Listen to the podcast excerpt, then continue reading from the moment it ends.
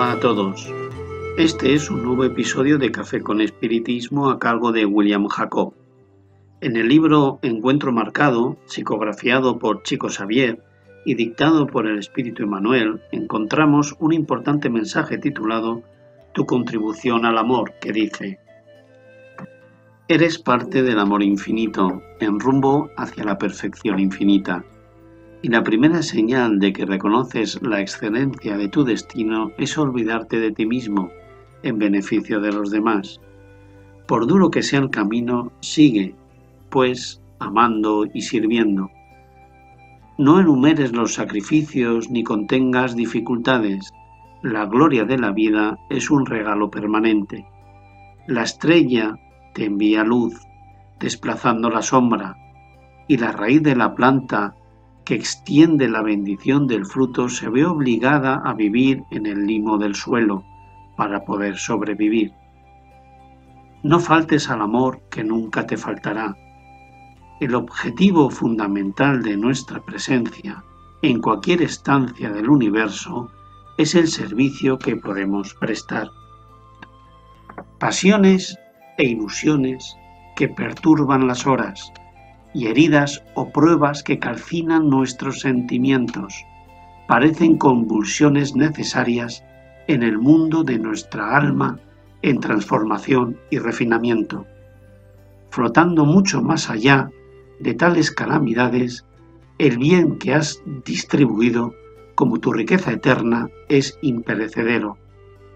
Piensa y enternécete, piensa y ayuda, registrarás el verbo equivocado de los que se desvían temporalmente, afirmando que el mundo pertenece a aquellos que se vuelven bastante fuertes en la astucia u opresión, que la bondad es un concepto perdido en el trabajo de la civilización moderna, pero continuarás comprendiendo que no se confunde la justicia, aunque se crea bajo el manto ilusorio de la impunidad, y que el progreso material, sin amor que garantice su equilibrio, no es más que un despliegue de poder dirigido al campo de la ceniza.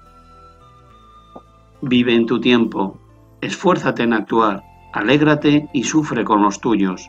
Sin embargo, de vez en cuando, retírate al abrigo de tu conciencia y escucha las antiguas verdades, siempre nuevas, que te anuncian el reino de Dios. Para reformarlas, los espíritus del Señor se están extendiendo ahora por el planeta, constituyendo legiones. Nos enseñan el campo inmenso de tareas para encarnados y desencarnados, que el odio será desterrado de las naciones, que el egoísmo desaparecerá de la tierra, que la ciencia instruirá la ignorancia, que la compasión convertirá todas las cárceles en sanatorios y que la educación espiritual apagará todos los estallidos de delincuencia.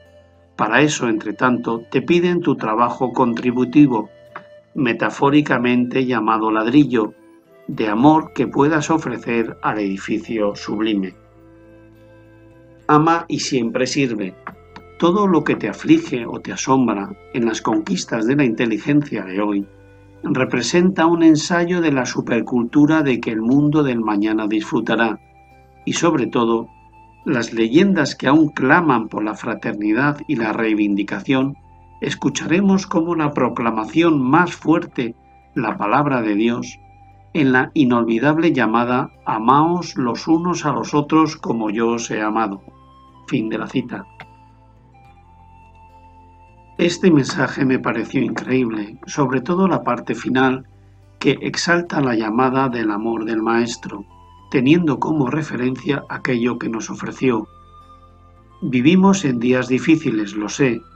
Son muchas las dificultades que atravesamos en el momento presente y aún así no podemos perder la esperanza de mejores días. Vendrán, estoy seguro.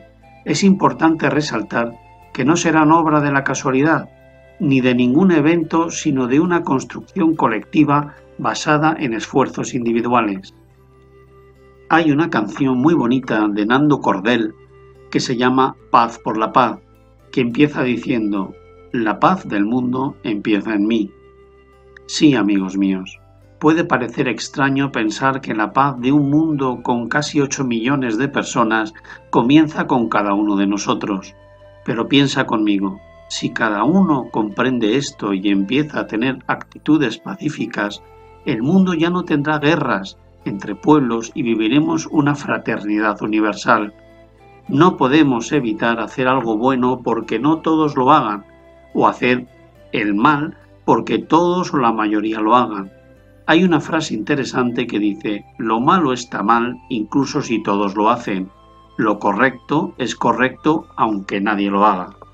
Necesitamos ofrecer nuestra parte de trabajo y amor en la búsqueda de la construcción de la sociedad a la que aspiramos y así contribuiremos aquí en la tierra con un mundo donde reine la paz, la solidaridad y la justicia. Que Jesús nos inspire en este camino y hasta el próximo episodio de Café con Espiritismo.